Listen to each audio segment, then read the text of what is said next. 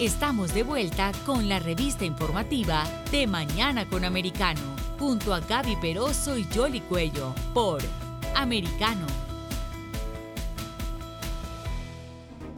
Y continuamos con más informaciones aquí en De Mañana con Americano y ahora vamos a, darle un poco un tono más relajado al programa para hablar de esos hispanos que han triunfado en diversas ciudades de Estados Unidos y en particular en Nueva York. Vamos a conversar con Carmen Molina Tamacas. Ella es periodista y antropóloga, autora del libro Salvi Yorkers, un libro que precisamente narra la historia de muchos salvadoreños que llegaron a la Gran Manzana, uno de ellos hace más de 100 años, y de alguna manera esa realidad de los salvadoreños eh, dibuja la realidad de los hispanos. Muchísimas gracias por estar aquí.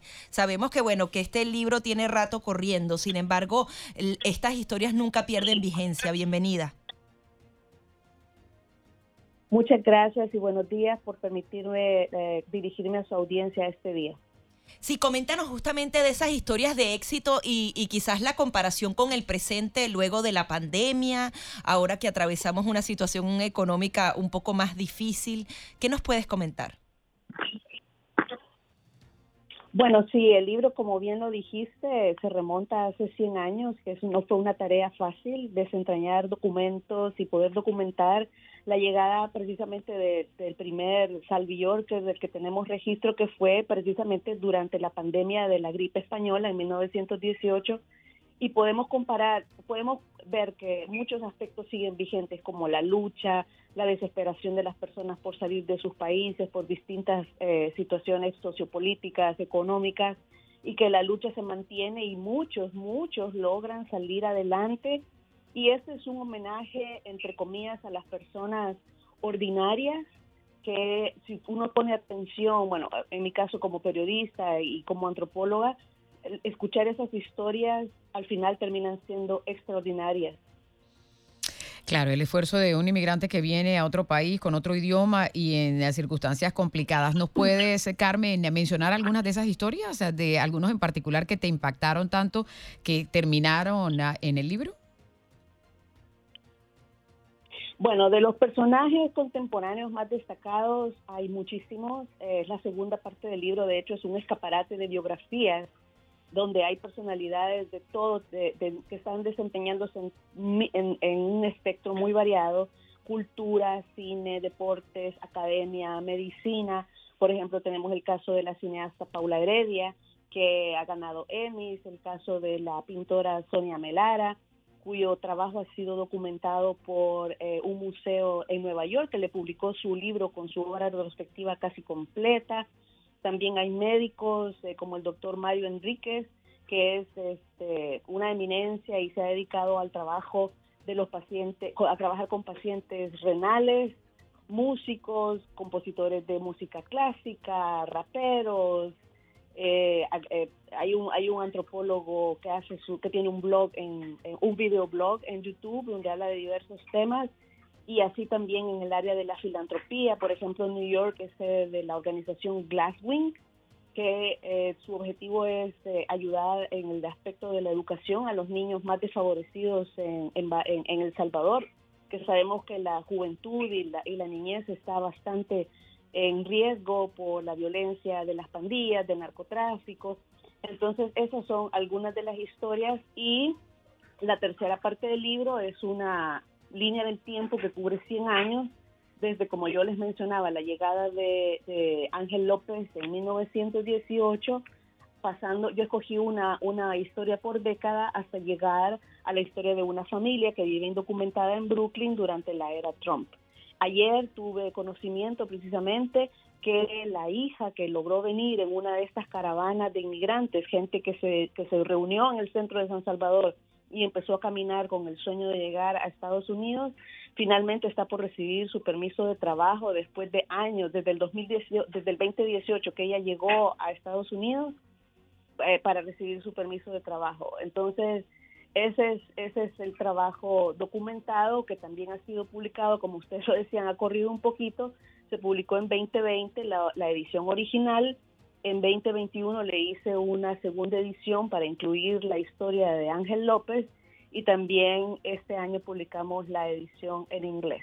Ahora, Carmen, tú también eres periodista. Coméntanos un poco cómo ha cambiado la realidad política del Salvador con el nuevo presidente y si además esas caravanas eh, del Salvador siguen llegando eh, en el mismo número o, esto ha bajado. ¿Cómo ves actualmente la realidad de tu país?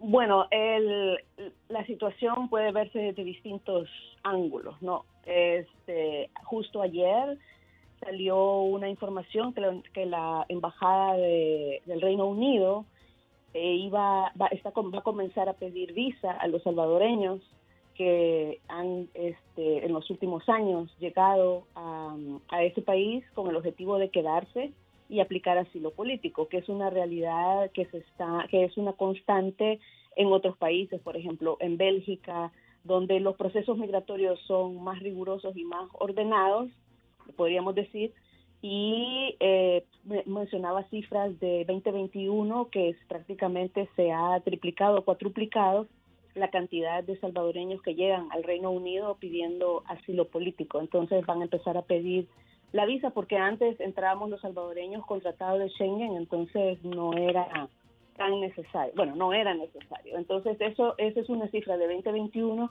que nos da una perspectiva que aunque la llegada del nuevo gobierno ha cambiado o está intentando cambiar algunas de promoviendo por nuevas políticas, algunas muy cuestionadas este, porque podrían ser de corte autoritario. Eh, entonces, eh, pero nos damos cuenta que en realidad también las cifras de deportaciones de centroamericanos, tanto a México como a los países del Triángulo Norte, se mantienen muy altas. Entonces quiere decir que la gente, las poblaciones siguen urgidas de salir por la crisis económica, a lo que le sumamos dos años de una pandemia que ha, que, que ha sacudido los cimientos de todos en, el mundo, pero especialmente de los más vulnerables.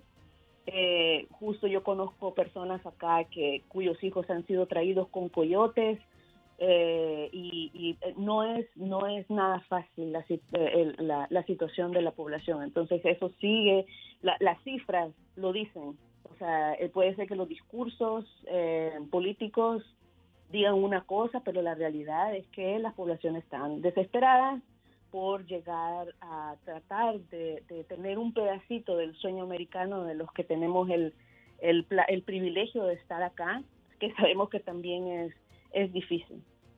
Claro, pero hay una curiosidad porque eh, tu libro se llama Salvi Yorkers y uno tiene como, eh, y la estadística revela que la mayoría de los salvadoreños están más bien concentrados en Virginia y en Maryland, no necesariamente en Nueva York.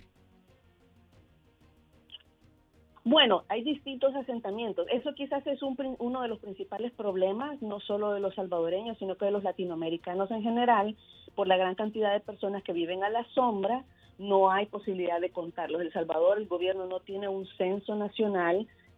Sabemos que somos más o menos dos millones y medio de salvadoreños.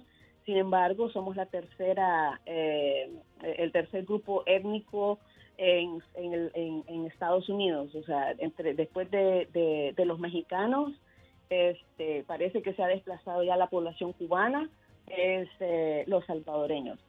Sí, es el área del DMV, eh, que es DC, Maryland, Virginia, pero también, bueno, el principal asentamiento es California, donde llegaron también eh, más temprano, también en los años 40 o incluso, sí, más o menos en los años 40, Texas, pero la costa este es impresionante. Yo he enfocado mi estudio en durante 10 años en Nueva York y el principal asentamiento está en Long Island, en el suburbio que se empezó a desarrollar a partir de los años 60, pues atraídos por eh, trabajos alrededor de la industria aeromilitar y espacial en, en, Long Island.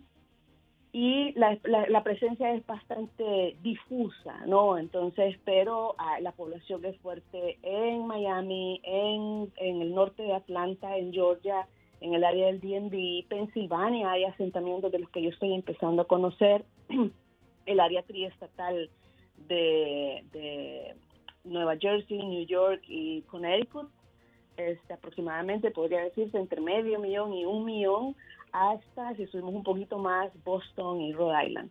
Es decir, eh, tu proyecto... Eh, tenemos que basarnos tu nuevo proyecto se podría basar en esas nuevas historias, porque hablas, bueno, de una migración que se ha prolongado por 100 años. ¿Podrías seguir contando la historia o, cuáles son tus planes a futuro? Ese es mi plan. El, el libro como tal me ha tardado 10 años me gusta decir que es el tercero y más largo de los embarazos que he tenido porque tengo dos hijos y este es mi hijo literario. La, la, edición en español fue prácticamente desde que vine, eh, duró ocho años y si le sumo la traducción, que fue un poco difícil porque fue durante la pandemia, y la nueva edición, este, 10 años prácticamente, que es el tiempo que yo tengo de, de haber emigrado. Entonces estoy y tengo todavía el plan de hacer el audiolibro, entonces todavía estoy terminando de, o sea, ya, ya parí, entonces ahorita el niño hay que cuidarlo, hay que bañarlo, hay que ponerle perfume, talco, bautizarlo y dejar que crezca un poco. Quiero decir y quiero aprovechar la oportunidad para el público de Miami y reconocer el trabajo extraordinario de mi editor, que es el escritor cubano dominicano basado en Miami, director de CAE Ediciones, el escritor José Fernández Pequeño, que sin él esto hubiera sido imposible sin su dirección y sin sus consejos y sin sus lecciones literarias y de vida. Eh, entonces sí, pero ahorita por el momento, o sea, tengo esa idea, he comenzado a documentar nuevos asentamientos de los que yo, bueno, no nuevos asentamientos porque son de hace 30, 40 años en Pensilvania, pero nuevos para mí, que son personas, entiendo que vinieron, unas han emigrado de Nueva York, eh, porque sabemos que Nueva York es un estado muy caro y hay distintas condiciones, y luego también que entraron hace 30 años con Safe Passage del movimiento santuario, que son movimientos que se dieron en la época de la guerra en El Salvador, la guerra civil que empezó en 1979 y duró hasta los acuerdos de paz en 1992. Eh, por dirigido por eh, iglesias sí Carmen se nos agota el tiempo eh, ayudaron a muchas personas Carmen, desde aquí te deseamos todo el éxito, se nos ha acabado el tiempo y bueno, sigue explorando esas maravillosas historias. Muchísimas gracias. Era Carmen Molina Tamacas, periodista y antropóloga, autora del libro Salvi Yorkers. Vamos a hacer una nueva pausa y ya venimos.